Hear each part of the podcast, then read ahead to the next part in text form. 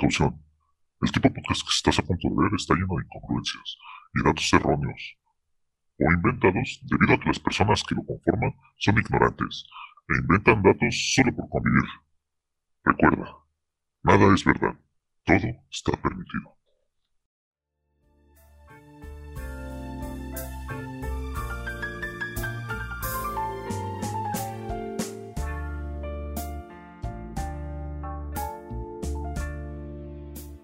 Hola, ¿qué tal amigos? Bienvenidos a un nuevo episodio del podcast Easter Geeks.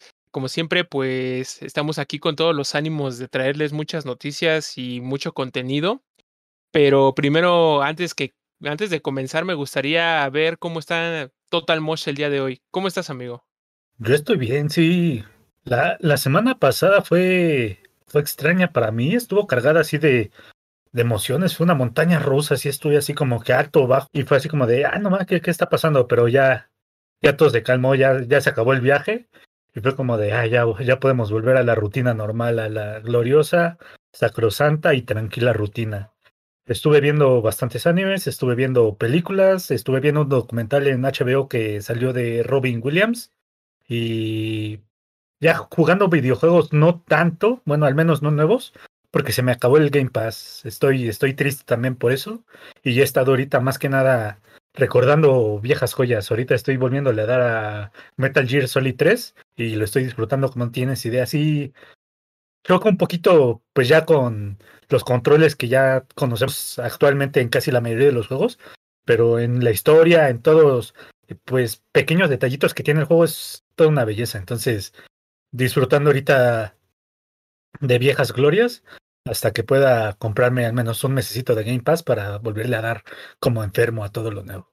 Sí, amigo, yo creo que pues quedarse sin Game Pass pues sí es difícil, tanto como puede ser que te quedes sin tu suscripción de, de PlayStation, es lo mismo, creo que te ves limitado a tener que jugar pues como dices, volver a repetir juegos que ya has probado antes y pues bueno, si te gustan pues está chido, ¿no? Pero pues ya no puedes probar lo nuevo ni, ni jugar tanto en línea. ¿Y tú cómo estás, Ramrodo? ¿Qué tal tu semana y cómo te ha ido? ¿Qué tal, Havokers, Total Mosh, Frikis de Pascua? Pues me, ha ido un poco bien, un poco alejado de todo el mundo de videojuegos, películas y anime, eh, pero espero ya volver a la rutina, gloriosa rutina, diría Total Mosh. Eh, solamente creo que un cambio importante recientemente es que cambié de trabajo, entonces igual he estado ahí un poco alto y bajo en el caso o en el ámbito profesional, pero creo que ya en esta nueva chamba espero que las cosas vayan un poco mejor y, y un poco más a, a, mis hábitos que tenía antes. Pero sí, regularmente o últimamente ya no he jugado nada, ni visto nada más que los animes o películas que estemos recomendando en este podcast. Pero pronto espero volver a aprender mi Xbox o mi PlayStation que ahí están guardando polvo nada más. Este, yo acabo de comprar el, o no tiene mucho que compré el Xbox Game Pass. Entonces me falta un par de añitos ahí para que se me acabe y espero poderlo disfrutar antes de que se termine. Pero todo bien, Hawkers. Excelente, amigo. Pues sí, creo que por ahí habías comprado el Elden Ring y no lo quieres donar a la caridad para que lo podamos jugar. Pero pues espero que ya puedas jugarlo pronto y, y nos cuentes también tu experiencia de, de este juego, amigo. Y por mi parte, pues también eh, me he estado alejando un poquito de del contenido, ya sea las películas y todo esto. La verdad es que pues ya he tratado de ponerme al corriente poco a poco. Espero que ya pues pueda haber más series y, y películas que en sí pues sí he visto series, pero pues nada que ver con lo que tengamos aquí en en el de contenido en el podcast. Entonces, pues ya espero retomarlo y pues ya tenerles más contenido para para platicar aquí. Pero pues yo creo que con esto ya eh, podemos dar por iniciado el podcast del día de hoy y pues comenzamos con la sección de noticias. El mundo de las noticias no descansa, pero Easter Geeks sí. Estas son las noticias más relevantes de la semana. Y bueno, pues ya eh, aquí entrando a la sección de noticias, pues en primera instancia nos toca hablar de este nuevo servicio que tanto se ha estado especulando y hablando de PlayStation. En general, pues sabemos que es PlayStation Plus. y ya se anunció que va a llegar o se va a lanzar en junio, al menos aquí en México. Este servicio va a tener pues más de 700 juegos y va a tener muchísimas cosas más agregadas que vale la pena descubrir y vale la pena eh, pues desglosar un poquito para, para ver si, si es digamos que una competencia muy buena con en contra de Game Pass y un beneficio para todos aquellos fanáticos de PlayStation. Como ya les mencioné, este servicio va a llegar aquí a México el 13 de junio y va a constar de tres planes. Uno que va a mantener los beneficios actuales que, que ya se encuentran eh, en este servicio de PlayStation Plus. Y existen otras dos que van a añadir juegos de PlayStation 4, PlayStation 5 y van a también añadir los de PlayStation 1, PlayStation 2 y PSP. En los mercados de Asia, este servicio va a llegar aproximadamente el 23 de, de este mes.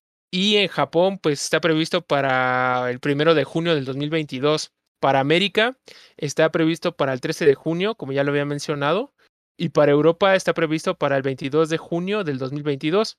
En la lista, pues aparece el PlayStation Plus Premium, que es el servicio que va a ofrecer juegos de PlayStation 3 en la nube.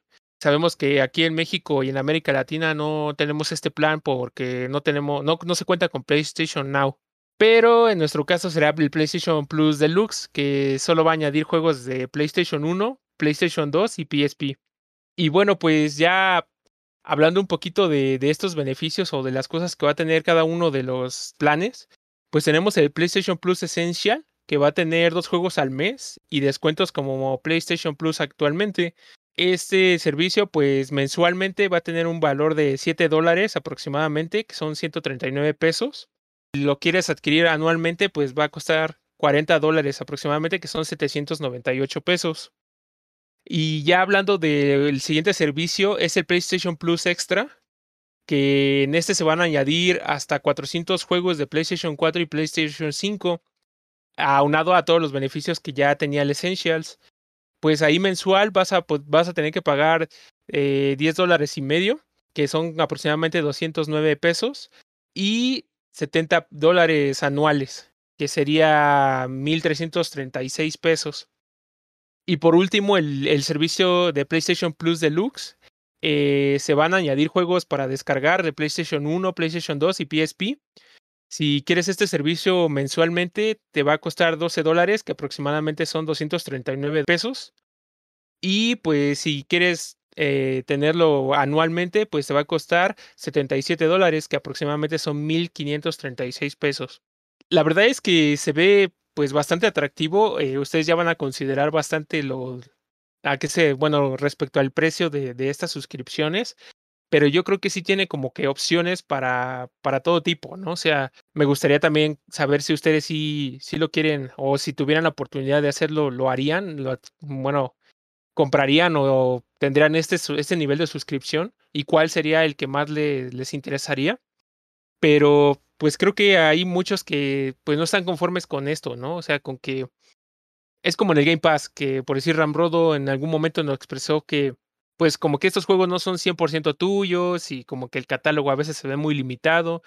Eh, no sé si todavía siga con, con esa percepción, pero no sé si lo mismo vaya a pasar con algunos fans de PlayStation con respecto a este servicio, pero me parece que se ve muy ambicioso.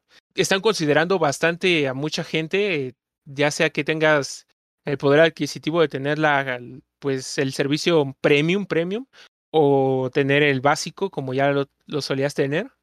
Pero pues me parece que, que sí está como que adecuándose a algunas necesidades, aunque yo en lo personal podría decir que sí está un poquito más caro, pues quizá, ¿no? Un poquito, pero no sé si a comparación del Game Pass Ultimate, eh, más o menos ahí se van en los precios. Pues primero me gustaría saber qué opinan ustedes. Eh, con este nuevo servicio, esta nueva actualización que va a tener PlayStation Plus y saber pues cuál de todos les llamó más la atención, amigos. Justamente estaba comparando eso que mencionas sobre los precios contra Xbox Game Pass. Y si lo compras mensual, sí está un poquito más caro en PlayStation o estaría más caro. Eh, si te unes a Xbox Ultimate eh, por mes serían 229 pesos mexicanos. Pero si lo haces por PlayStation Plus Premium serían 360. Son un poco más de 100 pesos. Eh, creo que en casi todos los planes igual está un poquito más caro que en Xbox. si lo comparas como lo el paquete más caro de ambos. Y siento que, como bien mencionas, si tienes ese poder adquisitivo, pues ahora sí que no va a tener, no vas a tener problema y vas a poder disfrutar de juegos de consolas anteriores y ahora sí de blockbuster hits, ¿no? Que este, juegos que estén como que eh, muy presentes o que estuvieron muy presentes en cada generación, los vas a poder jugar ahora y que tengamos eh, ese limitante al menos aquí en México y en otros países de Latinoamérica en el que no tenemos PlayStation Now, pues entonces sería todavía menos provechoso si la compras, ya que tendrías menos juegos y aparte estarías pagando un poco más. Eh, por un lado, pues sí me emociona esta noticia, ya que eh, por fin podremos jugar ciertos eh, juegos que a lo mejor añoramos de otras consolas en viejas, bueno, en la misma consola en viejas, en viejas generaciones, pero también se me hace pues un poco mal porque ahora sí que el precio va a aumentar bastante si quieres el último paquete. Una de las buenas noticias que también eh, mencionaron es que, y que confirmaron ya después, es que los que tenemos PlayStation Plus en este momento se va a convertir a Ultimate, que es el paquete más caro, eh, por el tiempo que te quede. Eh, básicamente eso fue como lo mismo que hicieron para Xbox Live Gold en su momento y convertirlo a Xbox Game Pass. Desconozco si se vaya a poder hacer el mismo truco que alguna vez ya hicimos eh, nosotros y lo comentamos en otro podcast de comprar Light Gold como por tres años y convertirlo a, Xbox Game Pass. Eh, habrá que ver si existe este mismo hack aquí para PlayStation y si sí, pues aprovecharlo porque como bien menciona Total Mosh, eh, tener un catálogo tan amplio y que te cueste bastante por mes o por año, pues sí duele el codo, ¿no? Pero si puedes aprovechar como estas ofertas que hay, creo que valdría mucho la pena probar. Eh, yo en mi caso, a pesar de que no juego tanto y más últimamente, eh, creo que sí me interesaría adquirir esta suscripción, ya sea la, la en medio, para al menos probar algunos juegos de PlayStation 4 o PlayStation 3 que no llegué a jugar. Y por ejemplo, Demon Souls, que obviamente ya sería para PlayStation 5, pero varios juegos que a lo mejor no me tocaron, porque nunca tuve PlayStation 3 y sería como una muy buena oportunidad para poder jugar esos juegos. Entonces, como que estoy entre eh, ambos lados, entre malo porque vas a tener que pagar más, pero bueno porque vas a tener más opciones de juegos. Sí, yo. Si no me.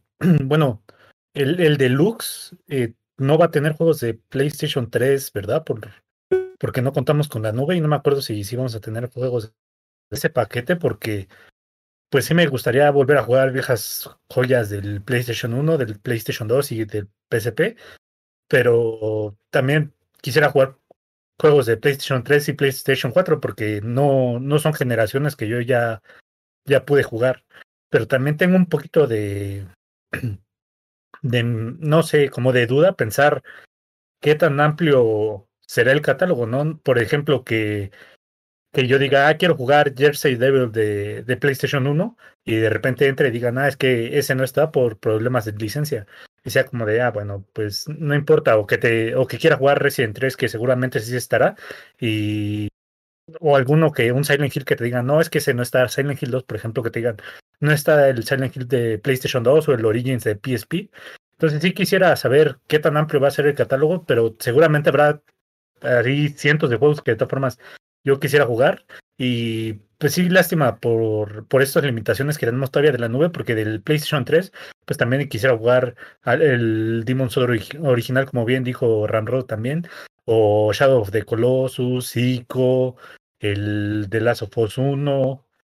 No sé, y hay muchas cosas que, que me perdí esa, esa generación, los Resistance, que, que me gustaría jugar, nada más, pues no, creo que no nos va a tocar por ahora. Y sí, me parece muy atractivo. Sí, sí me dan, me darían ganas de, de comprar a lo mejor el, el, PlayStation 5, pero el que no tiene ya lector de disco. Y pues jugar ahí varias cosas, ¿no? Ya nada más guardo en, en el disco duro mis juegos de PlayStation 1, PlayStation 2 y eso. Y ya andar probando cosas. Entonces, creo que le viene muy bien. Obviamente amplía bastante su catálogo.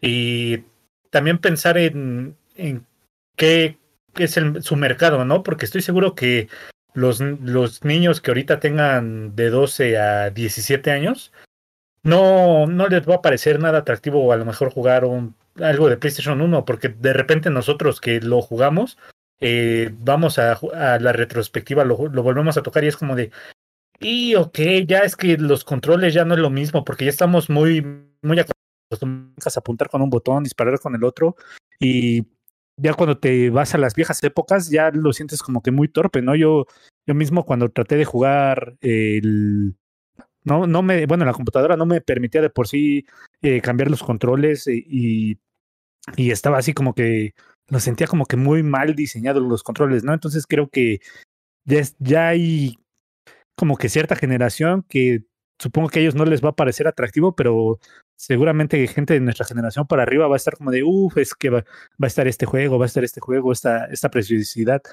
Y, y pues al final de cuentas somos entre comillas, los que tienen el poder adquisitivo, ¿no? Yo creo que le va a venir muy bien a, a PlayStation, que si no me equivoco ha estado eh, cambiando o habiendo eh, un poquito de, pues de ventas, han, mejorado las ventas de, de Xbox, no sé si han reducido un poquito las de PlayStation, pero pues yo creo que cuando salga el, el, este nuevo, pues forma de PlayStation Plus de, de PlayStation va a estar va a venirla muy bien. Yo creo que le, le, va a servir. La única diferencia todavía va a ser que Xbox saque juegos de, de día uno y PlayStation todavía se los va a andar reservando.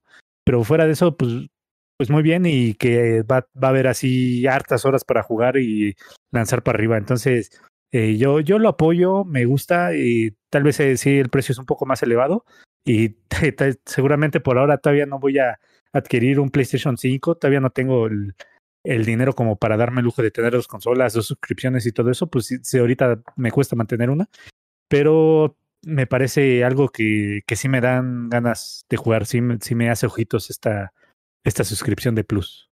Pues sí, amigo, yo creo que este servicio sí convenció y creo que era algo que ya necesitaba mucho PlayStation.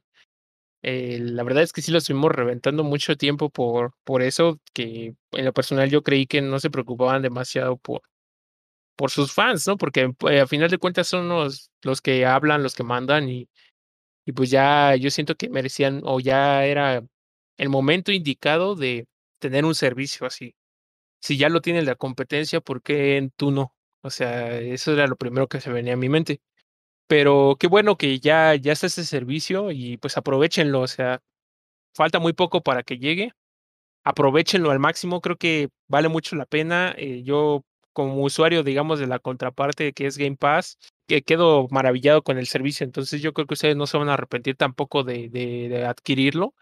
Y pues disfrútenlo y ya me contarán ustedes qué tal les va y qué tal les funcionó este servicio, si le mejorarían algo o, qué es lo que los pros y los contras que ustedes ven en ese servicio. Pero en general creo que volver a reencontrarte con muchos juegos que llegabas a jugar de las bueno de las consolas pasadas creo que es una joyita y pues sí, como dicen, a lo mejor los nuevos sí van a llegar a tener un poco de curiosidad, pero pues creo que esto va más enfocado para todos aquellos que llegamos a jugar esas joyas de PlayStation 1 en adelante y, volver a, a retomarlas en un servicio así, creo que vale muchísimo la pena. Entonces, aprovechenlo si, si tienen la oportunidad.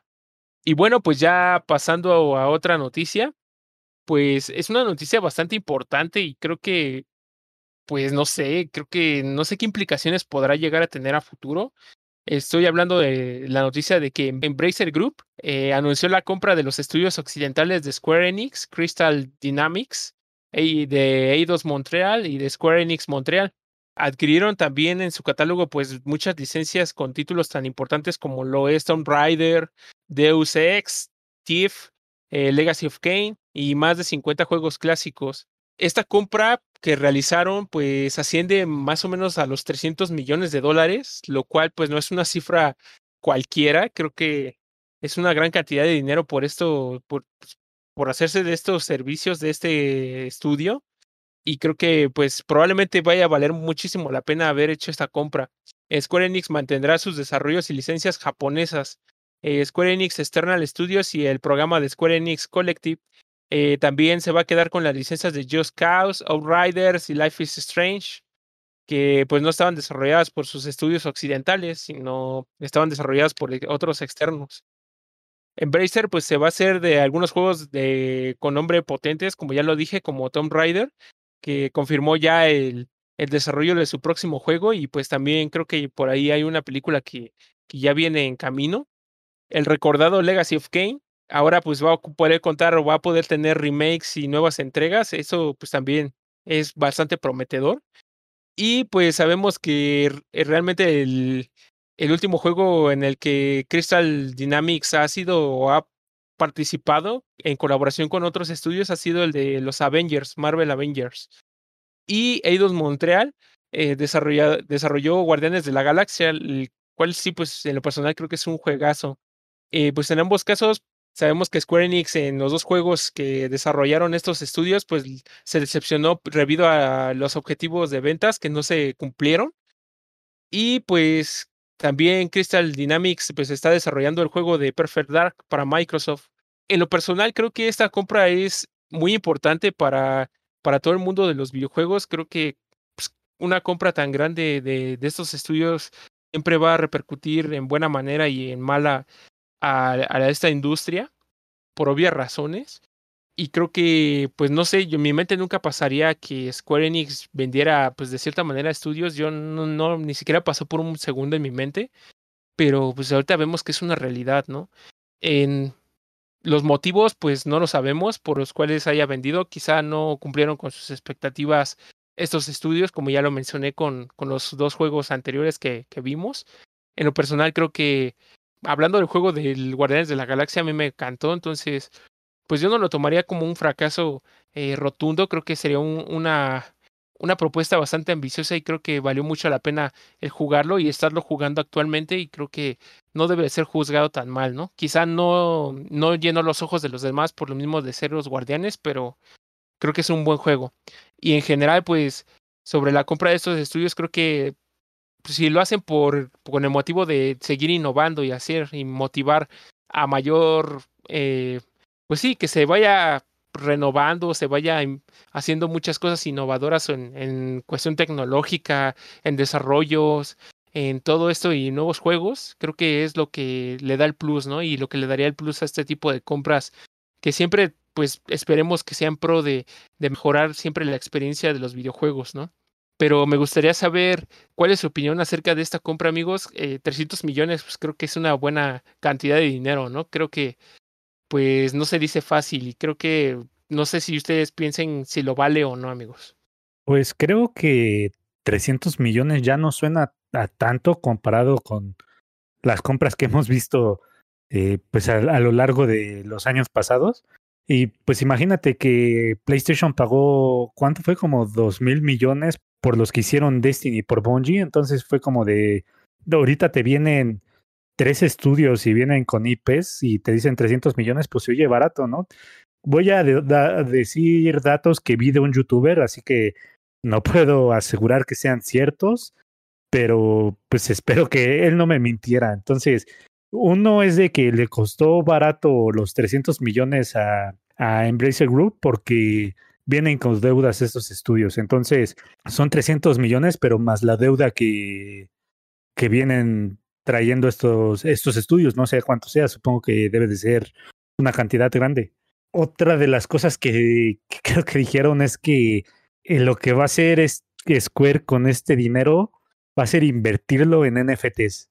Entonces creo que no sé si nos pasa a todos, pero yo cada vez que escucho la palabra NFTs, así como que siento un pequeño pinchazón en, en los testículos y es como de, ah, ¿por qué? ¿Por qué tienen que hacer eso? ¿Por qué tienen que existir? Entonces, espero que, que eso no sea verdad. Y otra de las cosas que me, se me hace curioso es que Crystal Dynamics pues se me hacía buen equipo. Yo, yo cuando ya hablé de, lo, de los Vengadores, que no me pareció tan malo, tampoco tan bueno. Y como dicen, también no, no, he jugado Guardianes de la Galaxia, pero he escuchado muy buenas cosas de ellos. Y ya que venga también con con IPs como Tomb Raider, que a mí me han gustado bastante estos remakes que hizo Crystal Dynamics y como bien dijeron, Crystal Dynamics está apoyando a Xbox con el desarrollo de Perfect Dark y Legacy of Kane, que creo que todos queremos ver un nuevo Soul River o la saga de Legacy of Kane, entonces creo que va, tenemos esperanzas de ver cosas nuevas, pero también queda la duda de entonces, ¿qué quiere Square Enix? ¿No? O sea, ¿quiere vivir solo, no sé, de Final Fantasy y Kingdom Hearts? Porque sabemos que son, y pues que luego tardan ocho años en salir, siete años en salir, que de repente vemos un tráiler y decimos, ah, ya va a salir en seis años. Entonces, creo que puede que estén dejando demasiado este mercado y solo enfocándose en el, en, pues, en el lado japonés.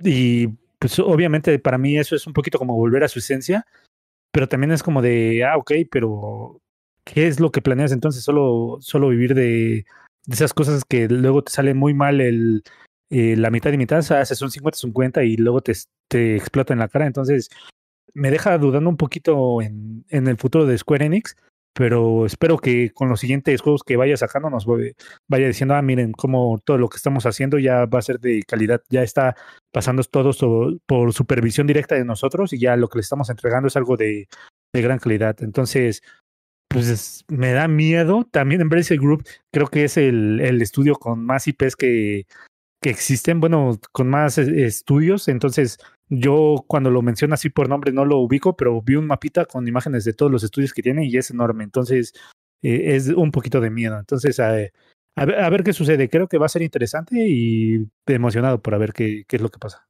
Sí, ya veremos después qué es lo que pasa con esta compra que se concretará pues casi finales de año. Igual había visto en Twitter que según ya se había confirmado que una de las razones por las que Square Enix había vendido eh, esto era porque se quería enfocar a juegos de tipo blockchain, eh, enfocar a inteligencia artificial y a juegos en cloud.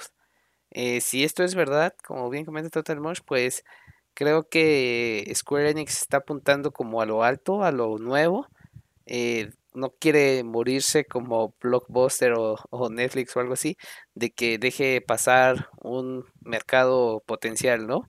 Que puede ser que en el futuro veamos cada vez más juegos de blockchain. Eh, uno, igual unos youtubers que sigo, sobre todo de finanzas, empezaron a jugar estos juegos y haz de cuenta que como que compras monedas de juego con blockchain, ya sea con Bitcoin o Ethereum, y con esas monedas vas a vas este comprando recursos dentro del juego. Vi uno de peleas y haz de cuenta que con digamos con Bitcoin o con Ether compras poderes, compras armaduras y cada, y cada vez que peleas tienes la posibilidad de ganar Bitcoin y Ethereum. Entonces, eh, por este boom que está teniendo ahorita las criptomonedas, eh, cada vez están saliendo más juegos basados en blockchain y siento que Square Enix eh, se está dando cuenta de todo este potencial que tiene y le está apostando todo como si fuera la próxima generación de videojuegos. No sé si sea tan arriesgado o si le vaya a salir bien la jugada. Creo que eso lo veremos hasta dentro de 5 o 10 años para ver si este cambio radical que hizo le, le funcionó y, o sea, la verdad es que si yo estuviera ahí o que si tomara esa decisión, la verdad es que no me atrevería a vender juegos como bien comentan tan eh, eh, pues famosos y populares y buenos en su momento para apostar todo a unos a una nueva generación de videojuegos en blockchain. La, verdad es que me daría mucho miedo hacerlo o tomar esa decisión, pero pues ya veremos Square Enix si tomó una buena decisión o una mala decisión y se va a ir todo al carajo, ¿no? O si se vuelve millonario en, la próxima generación de videojuegos de este tipo.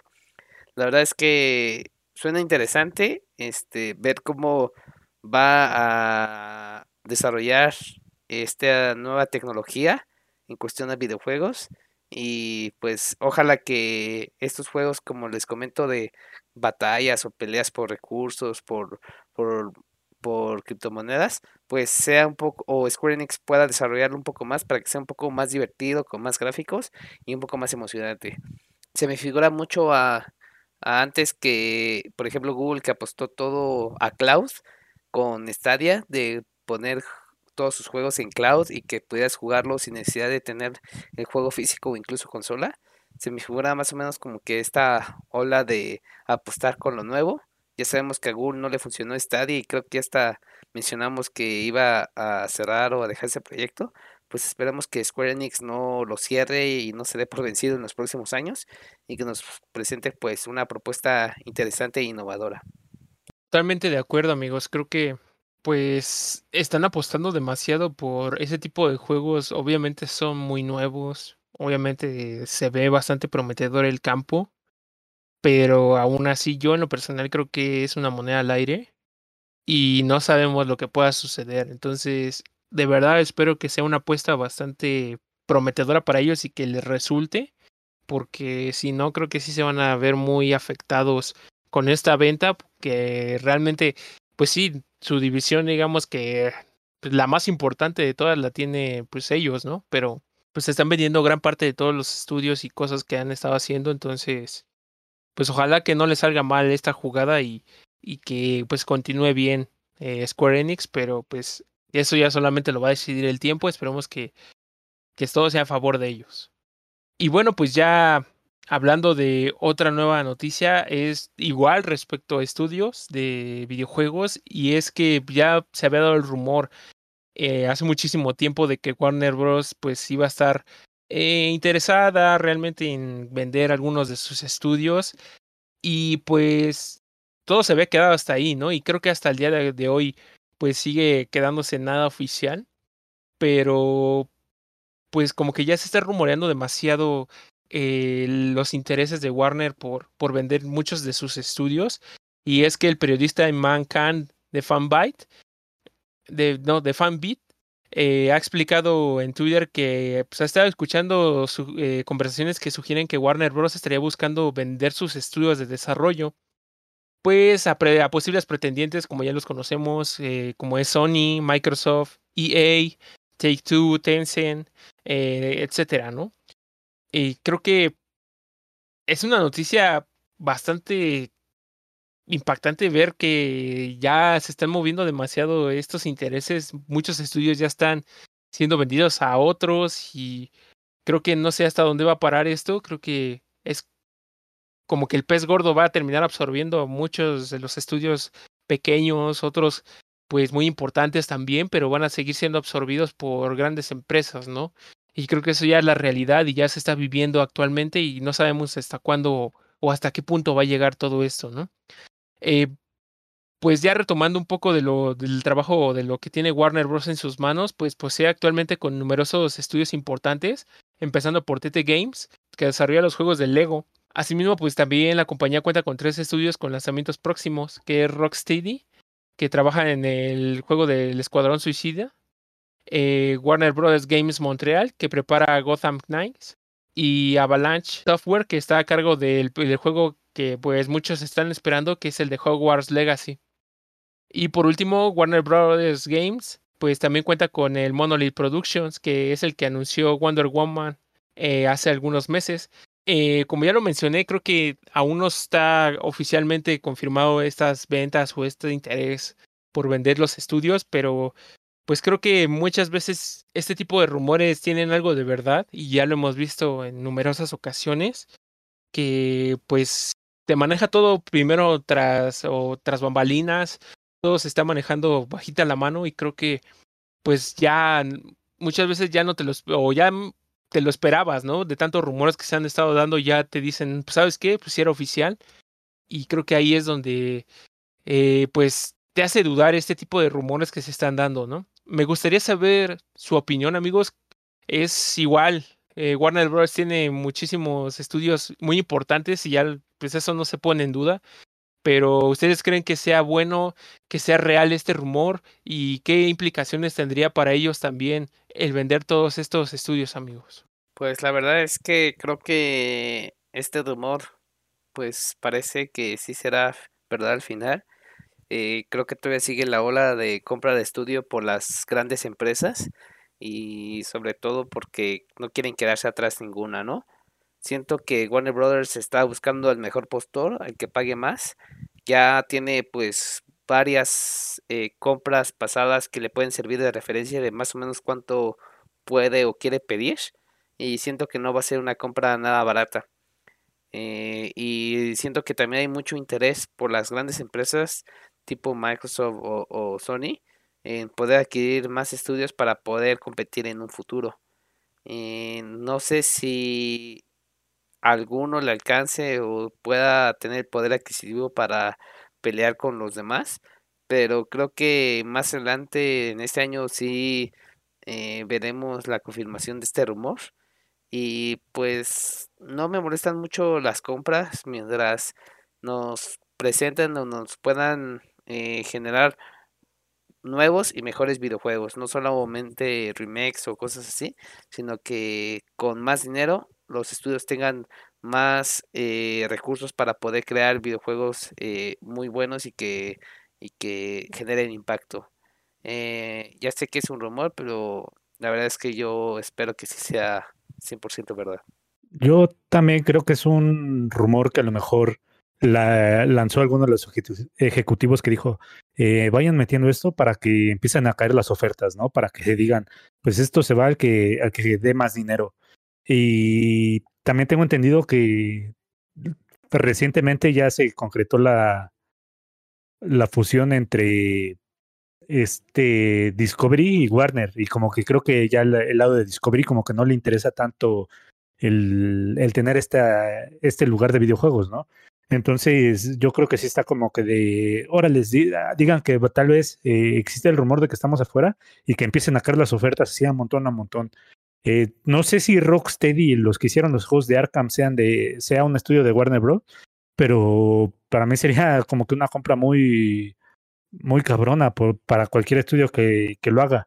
Y yo creo que más que nada la gente serán muy buenos los estudios, pero yo creo que lo que quieren van, van, a ser las IPs, ¿no? Lo que digan, yo quiero el universo de DC, yo quiero el universo mágico, yo quiero los juegos de Lego, no sé, yo creo que, que más que nada viene como que esas IPs que, que la gente, yo creo que es lo que eh, los, lo, más que nada las empresas van a andar buscando.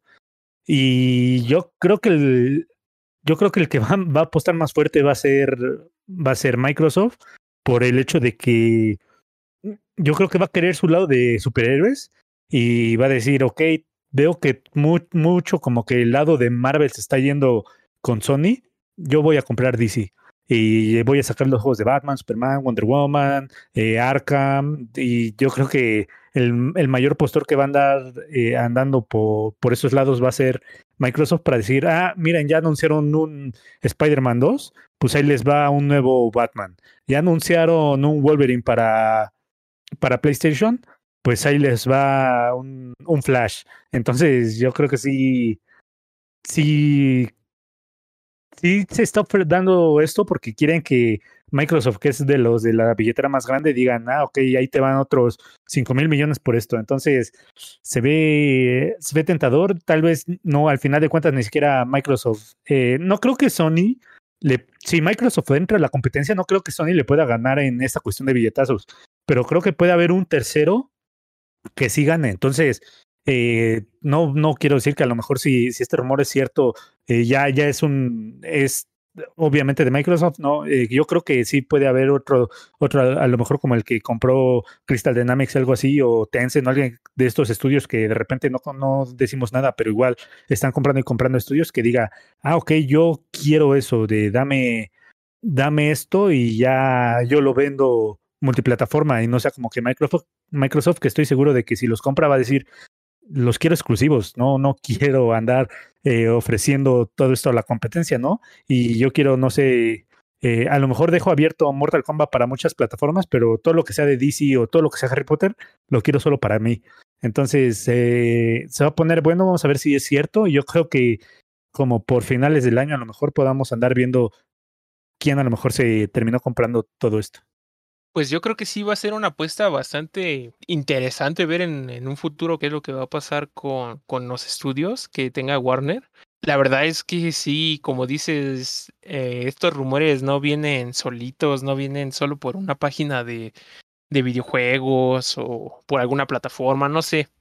No vienen por tan fácil, ¿no? O sea, no se hacen tan virales tan fácilmente. Entonces, vienen con una intención eh, casi siempre se hacen verdad o son verdades las compras que, que tienen en mente o las ventas que quieren hacer.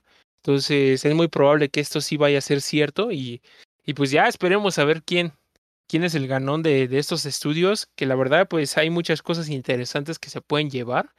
Hay, un, hay muchas joyas ahí, muchos estudios que han hecho excelentes trabajos con, con muchos juegos y pues ya tenerlos en sus filas yo creo que es una apuesta bastante interesante. Esperemos que por ahí eh, Sony y Xbox hagan, o bueno, Microsoft haga lo, lo máximo que pueda por, por tener estos estudios si es que se hace la venta de, de, los mismos. Pero pues es que ¿Qué puedo decir? Se oye súper interesante, se oye algo que quisieras ver, por lo mismo de la fiebre que hay ahorita de la compra y venta de estudios. Pero pues, como lo vuelvo a decir, eh, espero que todo sea en pro de, seguir innovando y seguir creando muchos contenido para todos nosotros que somos afín y a gusto de, de los videojuegos. Y bueno, pues ya con esto podemos terminar la sección de noticias, que estuvo muy cargadita, muy buena, muy interesante. Y pues ya podemos pasar a nuestra siguiente sección, que es la sección de videojuegos. Es momento de pausar el juego y platicar de nuestras partidas más recientes en este segmento de videojuegos. Y bueno, pues ya estamos aquí en nuestra sección de videojuegos. Y en esta ocasión, pues ya le tocó regresar a Total Mosh como uno de los especialistas en esta sección. Y nos va a tocar que nos hable de Turnip Boy Commits Tax Evasion. Eh, es un juego que desconozco totalmente y me gustaría pues escuchar un poquito de la historia y qué le pareció esta experiencia de juego a Total Mosh y ver si lo recomienda para todos nosotros. ¿Nos podrías ayudar con, con tus críticas y pues vivencias de este juego, amigo? Sí, la verdad, creo que no seré el único que cuando ve el nombre dice, ay, caray, ¿de qué, de, de qué tratará este juego? Ya, ya le había echado el ojo porque lo había visto en físico y yo lo había planeado en comprar. Entonces, de repente, un mes después ya llegó el anuncio de que llegaba a Game Pass y ya lo probé antes de que se me acabara. Y la neta es, está bastante divertido, es como vista isométrica, pero recuerda mucho a los viejos celdas. Es de esos de que aprietas un botón nada más para dar el espadazo y vas eh, abriendo nuevas áreas eh, en un solo mapa, ¿no? Como que es todo un mapa interconectado, entonces nada más vas entrando a, a áreas chiquitas que son los nuevos dungeons, calabozos o las nuevas secciones que tienes que pasar para encontrar al jefe y pasar esa área y tener una arma nueva, ¿no? Entonces creo que eh, recuerda mucho a esos celdas, pero es como con, con mucho, mucho humor. Yo pensé que iba a ser más largo el juego, pero lo acabé como en cinco horas. Eh, no saqué todos los logros, pero casi. Nada más me faltaron como dos. Y la historia está, está bastante entretenida. Empiezas como que te, te quitan tu granja porque no pagaste, pues, pues los, eh, ¿cómo, los taxes, los impuestos. Los impuestos. Entonces tú ya vas eh, haciendo tareas para, pues, el alcalde que te quitó la, la casa por los impuestos y vas conociendo nueva gente, ¿no? Que te van a andar ayudando, te van a andar dando nuevas tareas, armas y todo eso. Y hay veces que tú vas conociendo gente, ves que les consigues algo y tú les rompes su lista de impuestos así como de, ah, no pagas esta chingadera. Entonces, como que no es, eh, como no es como que un modelo que quieres seguir, ¿no? Si, si quieres estar libre verdaderamente en, en la vida real, pero es algo que te hace girar la, la trama de bastante forma divertida. Cada, cada eh, contrato que vas rompiendo es como un logro chiquito que te, bueno, un logro en la consola que te va apareciendo. Y eh, no, no tienes a lo mejor tanta variedad de armas, todo, todo se enfoca más que nada como que en un en tu golpe para hacer daño más que nada en tu espada, pero tienes otras herramientas que te sirven como una pistola de portales tipo portal que tienes que hacer dos portales y tú ya más o menos eliges a dónde ir, una regadera y no recuerdo, creo que nada más eran cuatro. Entonces, la neta, yo sí me la pasé bien desde eres más como un vegetal, es como una cebollita ayudando a todo el, todo el huerto que está alrededor tuyo. Entonces yo, yo, yo lo recomiendo bastante. No, no quiero dar más spoilers. Hay dos finales, un final verdadero y un final que te dice que lo acabaste, pero hay otro final que tienes que sacar verdadero ayudando, bueno, consiguiendo como que todas lo, la, las cosas que tienes pendiente. Entonces no, quiero dar mucho spoiler eh, en la historia, pero está muy bueno. Y algo que, que, me, que me dio un vuelco en el corazón es que cuando acaban los créditos, eh, ves que, que el desarrollador del juego le, le pone agradecimiento pues a toda la gente que confió en él y a su madre. Entonces como que dices, ay, se nota que, que fue hecho con, el corazón, ¿no? O sea, que, que dices, es que esta persona sí, sí lo, de, lo dedicó todo para entregarnos algo entretenido. Yo, yo por eso le daría un, un 4 un cuatro, eh, evasión de impuestos de 5, porque no es muy largo, pero te la pasas bien, no es tampoco, tampoco es demasiado desafiante, pero tiene el suficiente desafío como para que no se te haga algo tan, tan ligero, ¿no? Entonces creo que es ese, es esas cosas que sea, ah, parece como que casi no puedo morir, a menos de que me relaje demasiado y no haga nada, pero sabes que te da el suficiente reto para que no pierdas la concentración. Yo los disfruté bastante, me darían ganas de comprarlo si tuviera el, el efectivo y creo que mi única queja es que muy seguido vi caída de frames. Eh, en mi consola sí de repente veía que, que ya no iban como a 30 estables y se veía así como el parón, pero fuera de eso yo creo que en una actualización se arregla y es algo que sí le digo al, a la gente, juégalo porque es divertido y no te va a quitar demasiado tiempo. Si quieren hasta en, en Switch algo portátil para que sea algo que juegues en, en un avión o algo así. Yo lo disfruté bastante y es, es una hermosura el juego. Excelente amigo, pues la verdad es que suena bastante bien. Eh, me interesó mucho el juego, yo creo que pues en cuanto tenga la oportunidad lo voy a probar. Pero pues ya saben, ya tienen ahí la crítica de Total Mosh. Eh, jueguenlo si pueden. La verdad es que creo que vale mucho la pena por todo lo que nos acaba de decir. Y pues con esto terminamos la sección de videojuegos y podemos pasar a nuestra siguiente sección de lo que estamos watchando. Las series y películas nunca terminan. Por eso, a continuación sigue nuestro Watchando semanal. Y bueno, pues ya estamos aquí en la sección de lo que estamos watchando. Y pues en esta ocasión vamos a hablar de una película que pues no lleva mucho tiempo que se estrenó. Eh, mucha gente la estuvo esperando, otros no tanto. Eh, otros pues hubo quejas por el cambio de actor. Eh, ya creo que ya más o menos saben de qué película me refiero y pues sí, es la película de Animales Fantásticos, Los Secretos de Dumbledore.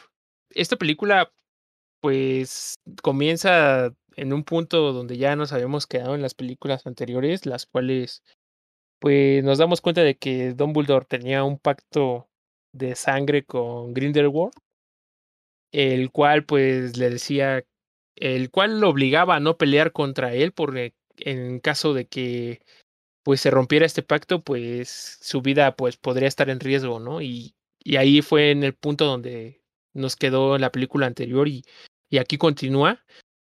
Eh, ¿Qué decir de esta película? Eh, creo que, pues no sé si empezar con una crítica personal, pero creo que lo haré. Eh, creo que empezó bastante floja la película. Nos empieza a meter un poco en el contexto entre ellos dos, nos da un trancazo de que yo no sabía, en el cual pues la relación que tenía Grindelwald con Dumbledore era pues de amorosa, por la cual hicieron este juramento y por la cual pues estaban muy unidos siempre en su infancia y, pues en lo pues todo el tiempo que estuvieron juntos también, ¿no? Y por lo cual pues ya después se separaron y ya cada quien pues siguió su rumbo y con ideas totalmente diferentes, ¿no? Y creo que en todo este primera entrada de la película, creo que, mm, no sé, la verdad es como que me, me mantuvo un poco aburrido, eh, por decirlo así. Eh, en lo que te otra vez como que volví a meterte en la trama de lo que estaba pasando, ¿no? Otra vez vemos ya la historia del panadero, eh, que ya lo tratan de, de incluir al equipo de Dumbledore para poder arreglar todos los problemas que pues está pasando, ¿no? Y pues así, vemos muchas escenas graciosas, cómo lo van pues tratando de, de jalar con una, digamos como que acosando a una chica para tratar de que este cuate salga y poder hablar con él. Y ya después cómo se convence, eh, cómo van creando pues el equipo que según va a detener a Grindelwald y sus planes. Y bueno, pues ya partiendo aquí, me gustaría saber ¿Cuál fue su opinión de la entrada de la película? Creo que, pues no sé, no me gustaría meterme mucho para que saber bien su opinión sin, sin inferir demasiado en ella. Y pues me gustaría ver qué me pueden opinar sobre, sobre el inicio de la película, amigos.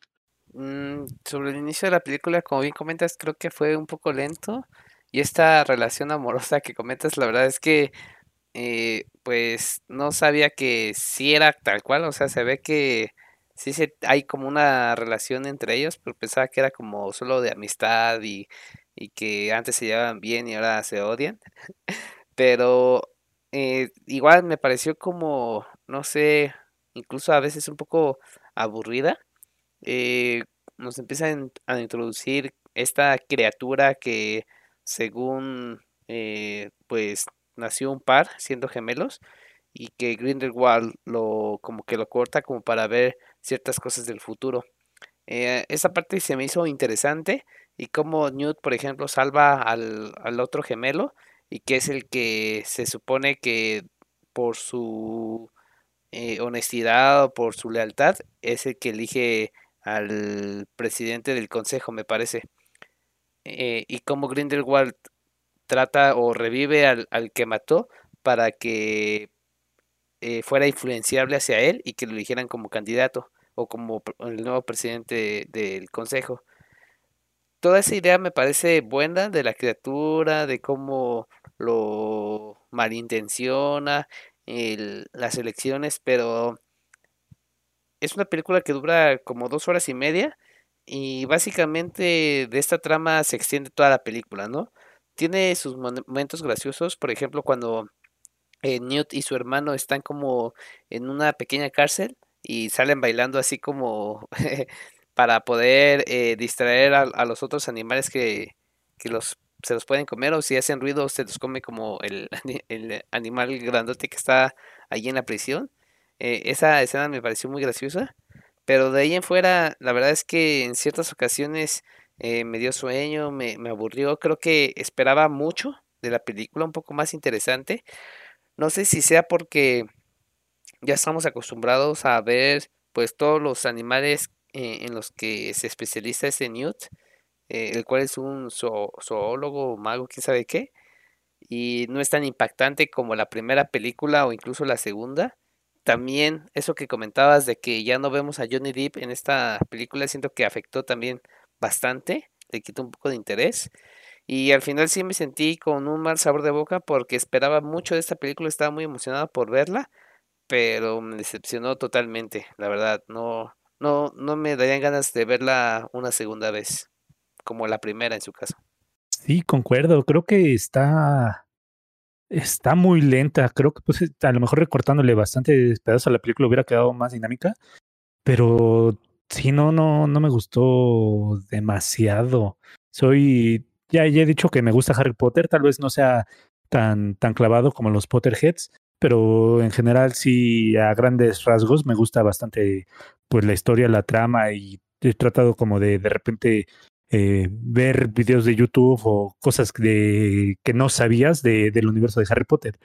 Y pues sí, en una de esas cosas, pues ya de que se habían medio dicho en, creo que desde la primera película es que decían que Dumbledore sí era, era gay, que yo durante toda la saga de, de Harry Potter principal, pues yo, yo imaginaba más que era como asexual.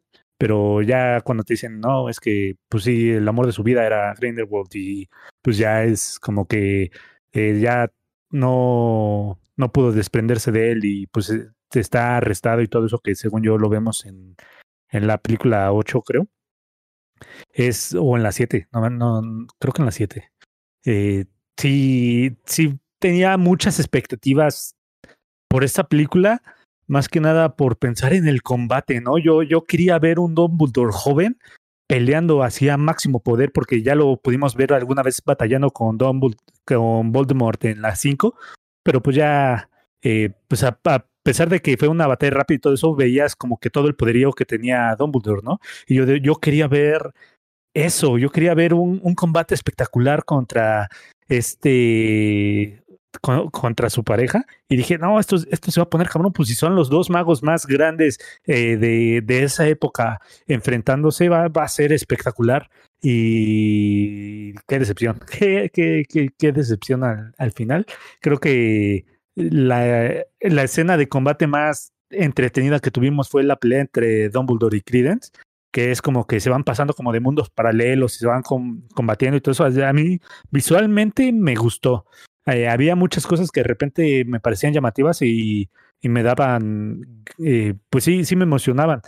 Pero ya cuando ves que eso es lo mínimo que sucede en la película, sí me quedo así como de, ah, chale, es que eh, al final de cuentas, más que una película como que de magia, terminó siendo como de atracos, ¿no? Como de, vamos a hacer como que este tipo conoce nuestro plan, pero no lo conoce porque vamos a cambiar como que maletas y luego vamos a andar haciendo esto.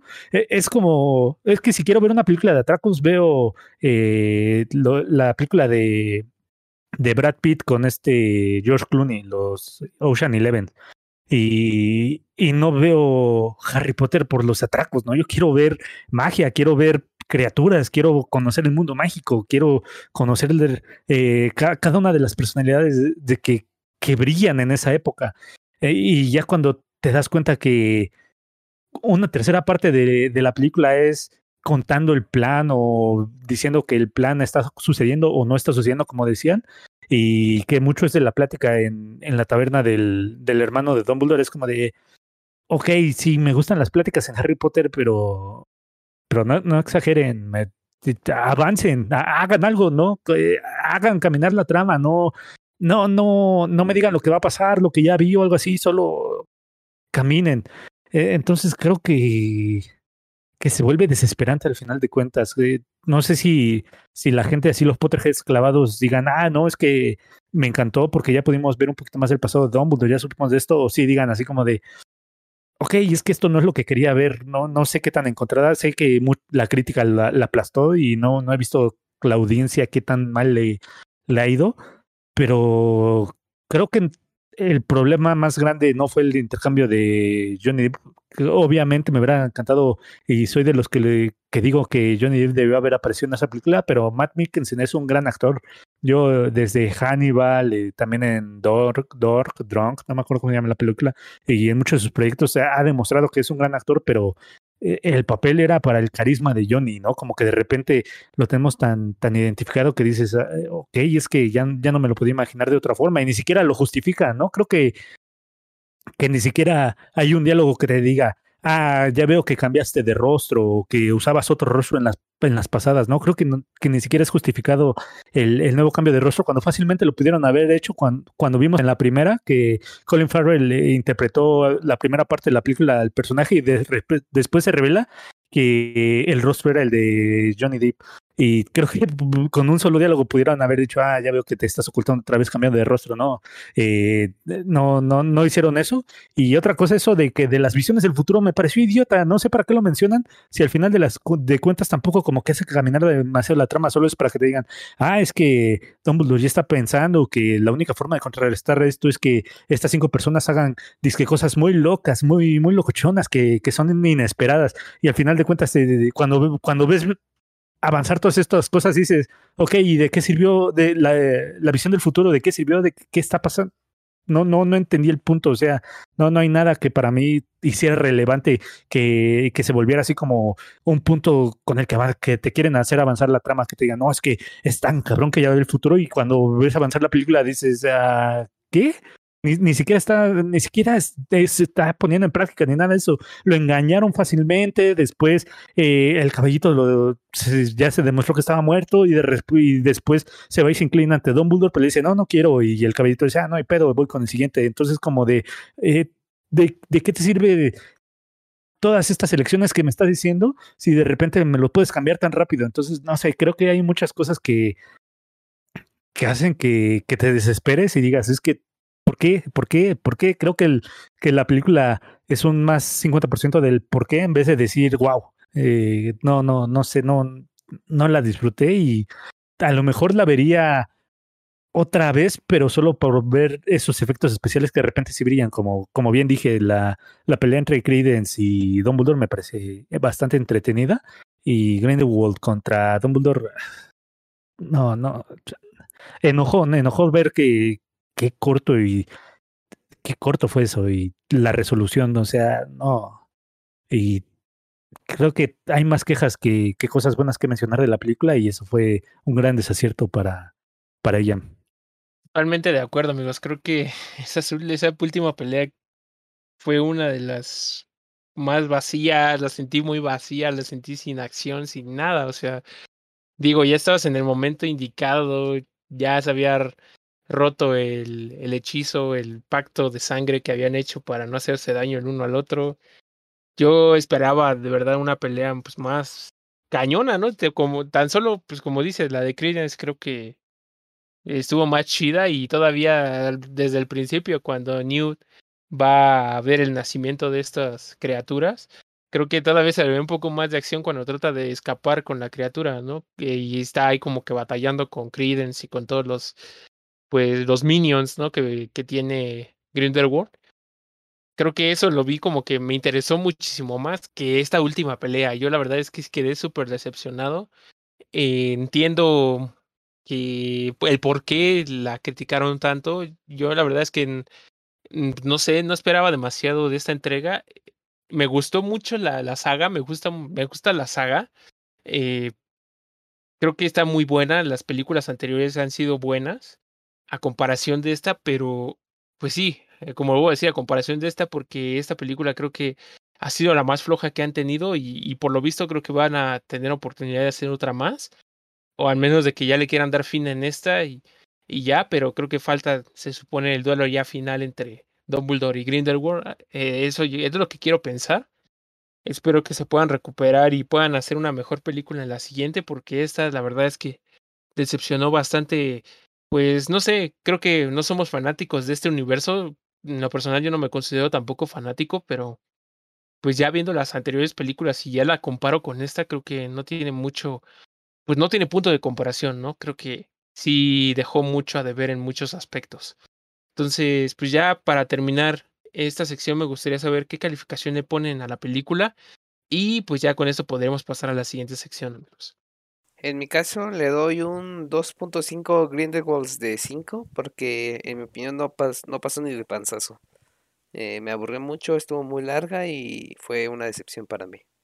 No, para mí sí fue un 1.5 porque cuando no te aburre la trama o es muy oscura eh, toda la cinematografía, o sea, se ve eh, demasiado negro, o sea, ca casi ni siquiera puedes distinguir la pantalla y cuando brilla es cuando te quiere aburrir nada más, entonces es como de, ay, ok, y solo me das secuencias de acción muy, muy pequeñitas, pero una producción casi de tres horas, es como de, no, no, te, no te quiero ver, quítate.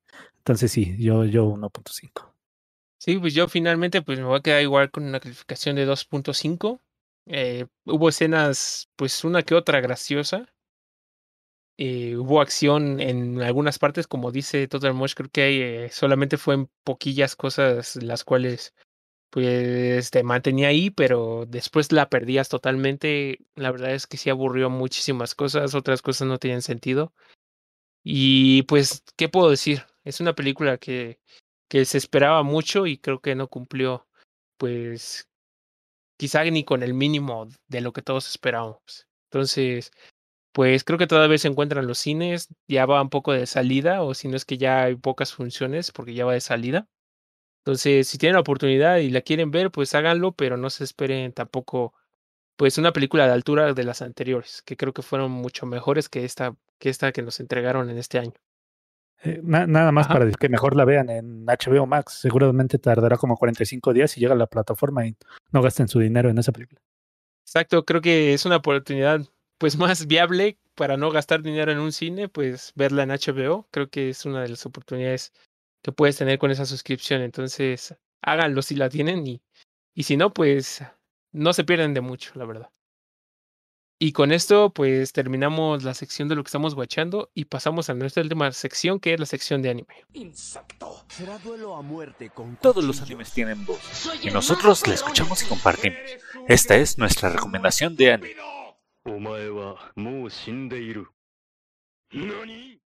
Y bueno, pues ya estamos aquí en nuestra última sección, pero no menos importante, la sección de anime.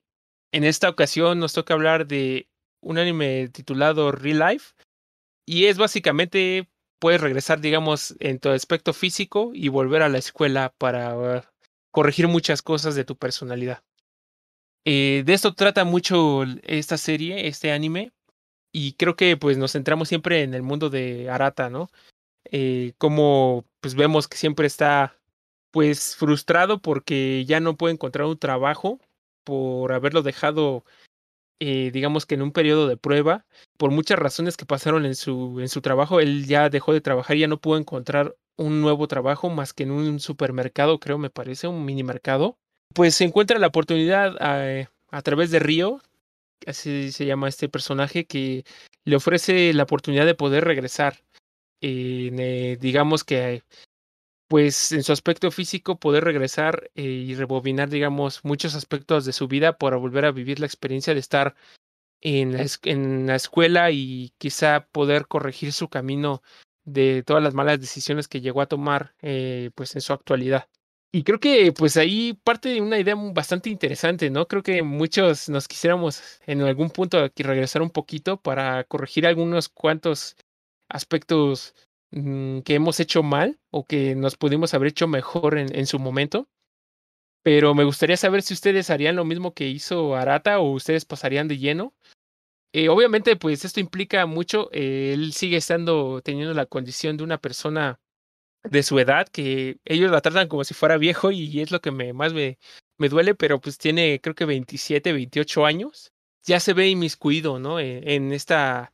pues obviamente ya tiene una mentalidad totalmente diferente, ve a, sus compañeros de clase pues como niño o como jóvenes y pues le, a veces como que al principio le cuesta mucho adaptarse a esto. Él, él cree que tiene el conocimiento en la escuela y todo eso y, y realmente pues es un, un burro.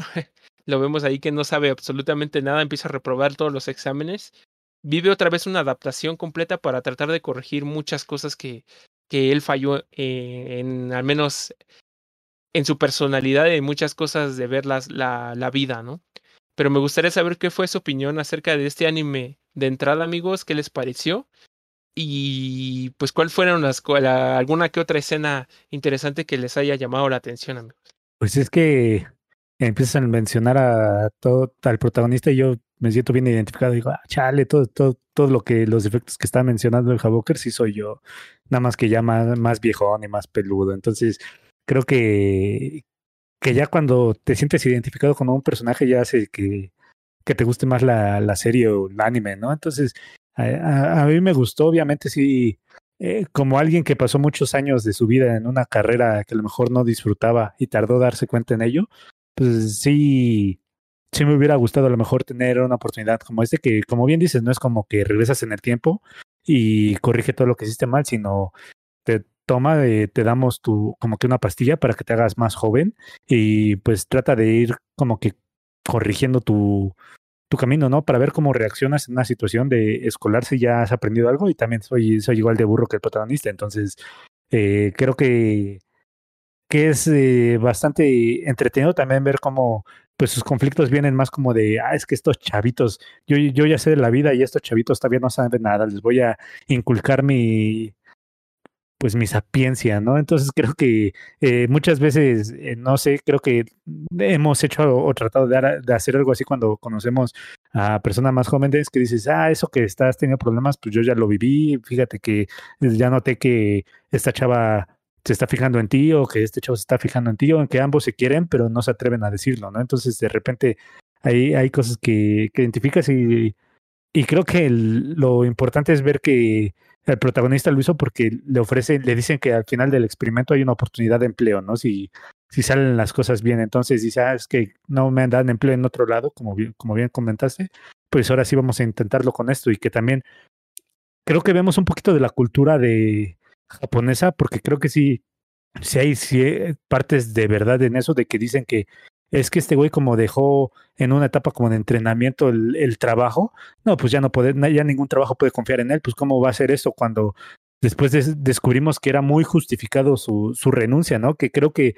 aquí, al menos en este lado del charco, sí, a lo mejor si alguien renuncia eh, de, de esa manera, pues sí, sí, como que el, el, empleador, el que te está haciendo la entrevista, no te va a decir, ah, no, ¿cómo, cómo que renunciaste al pasado? O la mayoría quiero pensar que no te dirían, te mandarían al carajo solo por decirte, ah, no, como que el, en el pasado temporada todavía de prueba te fuiste, ¿no? Entonces creo que sí vemos ahí también un poquito de lo estricto que es pues eh, la cultura japonesa y a veces eh, esa no sé, como que opción de, de redención o perdón, como cuesta alcanzarlo, ¿no? Entonces, hay, hay muchas cosas que, que toca, pero todo nos lo aligera con esta, pues como que ron comedy, ¿no? Que de repente eh, vemos pues situaciones graciosas o vemos las situaciones adversas de personajes jóvenes que todavía no saben eh, lidiar con, con los sentimientos que, que sinceramente yo, yo tengo 29 y todavía no sé lidiar con, con mis sentimientos. Entonces, a, veces hasta te sientes identificado to- todavía con los jóvenes o cuando crees que ya conoces algo, pues te das cuenta que, que la cagas todavía en muchos temas. Entonces creo que hay muchos temas que toca a niveles diferentes que, que la hacen entretenida, pero creo que tampoco rebasa como que, que algo que te diga, ah, no, esto es un anime de, de los grandes, de, lo, de los dioses, ¿no? Es como que, que te mantiene entretenido, como que identificas, identificas, identificas y dices, ah, no, pues sí, sí, sí, sí. Y te hacen que no pierdas la concentración, pero al menos en mi caso tampoco me hace como que pensar como que, uff, obra maestra, no, es como que eh, se mantiene en un, en un nivel aceptable bastante bueno. Sí, coincido totalmente. En mi caso, a mí me encantó el anime, me hizo reír mucho y más porque este tipo de géneros, como bien comenta Total Mush, de comedia romántica son los que me, me, la- me llaman mucho la atención.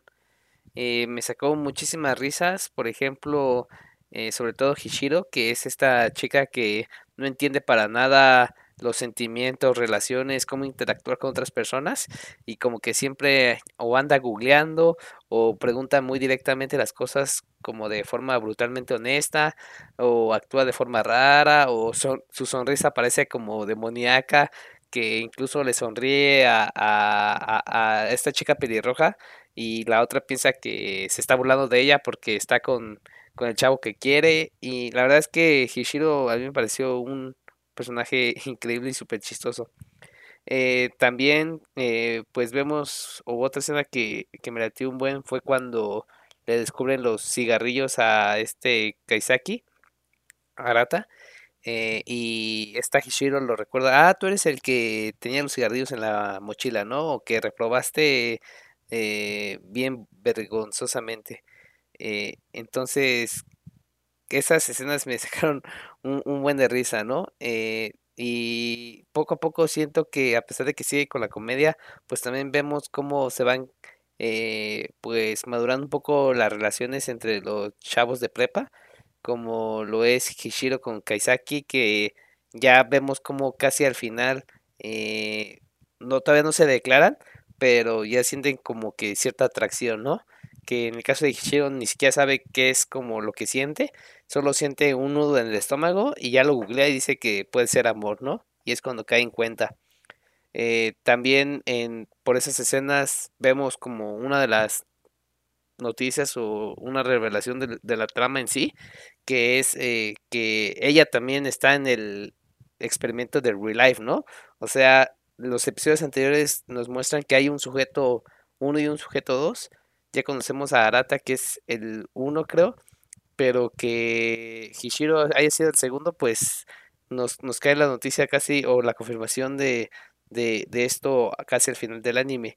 Y como ninguno de los dos puede decir que está en este experimento y que van a olvidar todo lo demás o todo lo que pasaron durante ese año, pues ahí está como que la trama de saber qué es lo que pasa. También una escena última que recuerdo es cuando eh, le tratan de robar la mochila a Chihiro para tener el broche plateado y cómo vemos como también el crecimiento de los personajes secundarios de que puede que hay veces en la que nos esforcemos y no logramos nada contra aquellas personas que son talentosas de forma natural o innata y a veces como que caemos en esa desesperación de por qué no somos tan talentosos o por qué nos tenemos que esforzar muchísimo más. Eh, creo que como bien comenta Total Mosh hay ciertos personajes o escenas que uno identifica para sí mismo y sobre todo las costumbres que tienen en Japón que eh, por ejemplo Kaisaki que dice ah no no saquen su celular porque si no se los van a quitar en clases o en la escuela y ya vemos que eh, en esa generación en la que está pues ya les permiten sacar los celulares no pero sí vemos que son muy disciplinados o muy estrictos en, en la cultura y sobre todo en una escuela como la que están asistiendo Pero en general la verdad es que me gustó mucho el anime. Chance y no como dice Total Mosh que sea como uno de los top 5, pero la verdad es que te pasas un buen rato viéndolo y disfrutándolo. Pues para mí fue un anime bastante entretenido. Sí toca temas, no sé si le puede considerar un drama, pero sí toca temas así como de sentimientos y de situaciones que mucha gente vive pues en su etapa de juventud, ¿no? Y, y cómo va, pues obviamente, pues hasta la actualidad creo que no muchos problemas te siguen persiguiendo y creo que siempre los vas a llevar a menos de que los enfrentes y ahí es como te das cuenta de que pues el protagonista empieza a ver pues muchas cosas de su, de su pasado, lo que pasó en su trabajo, que hubo un suicidio de su jefa, eh, él por meterse tanto en defender a las personas, pues las terminó perjudicando, ¿no? Y eso es lo que aprendió pues ya en la actualidad con, con los jóvenes, con, los, con sus amigos en la escuela, el que en ayudarles demasiado también pues los llegaba a afectar, ¿no? En su personalidad o decisiones a futuro. Entonces, pues él trató de ya no meterse en esa parte y creo que aprendió muchas cosas a partir de ahí. Y en general, pues creo que hay muchas cosas que te van enseñando, ¿no? Y, y pues ellos, eh, la ideología ya en Japón, pues creo que es muy así de, si a los veintitantos años, a los veinticinco, veintiséis años ya no hiciste nada, pues, pues ya eres un fracasado, ¿no? Y creo que, pues la verdad es que no va por ahí. Obviamente es una cultura totalmente diferente a la nuestra. Aquí hay muchas oportunidades de trascender, pues no importando la edad que tengas, pero allá pues a lo mejor son un poquito más rigurosos en ese sentido de, la sociedad en cómo te ve, ¿no? Y pues sí hay muchas cosas que a lo mejor puedes llegar a, a discrepar con, con el argumento, pero pues la verdad es que es un anime bastante interesante y, y sí te deja como que muchas cosas de, eh, pues pensando, ¿no? Pero pues igual, creo que es muy buena la historia, eh, me gustó bastante, pero pues tampoco entraría en mi top, pero aún así lo recomiendo muchísimo, creo que es un buen anime y, y algo que pues vale la pena verse. Entonces, pues ya para terminar, eh, pues esta, esta sección me gustaría saber su calificación final de este anime y pues algún comentario que quieran agregar, pues también es bienvenido, amigos.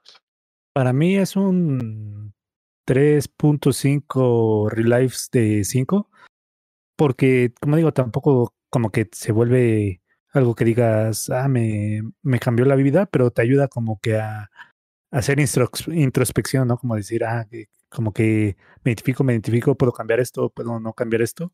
Al final de cuentas creo que medio me estoy contradiciendo porque si te cambias, pues va a cambiar tu vida, ¿no? Pero creo que al final de cuentas no, tal vez no luce tan profundo y, y no, tampoco me atrapó tanto como para decir, ah, la voy a ver dos, tres veces, pero me pareció lo bastante divertida como para decir, ah, lo disfruté esta vez que la vi.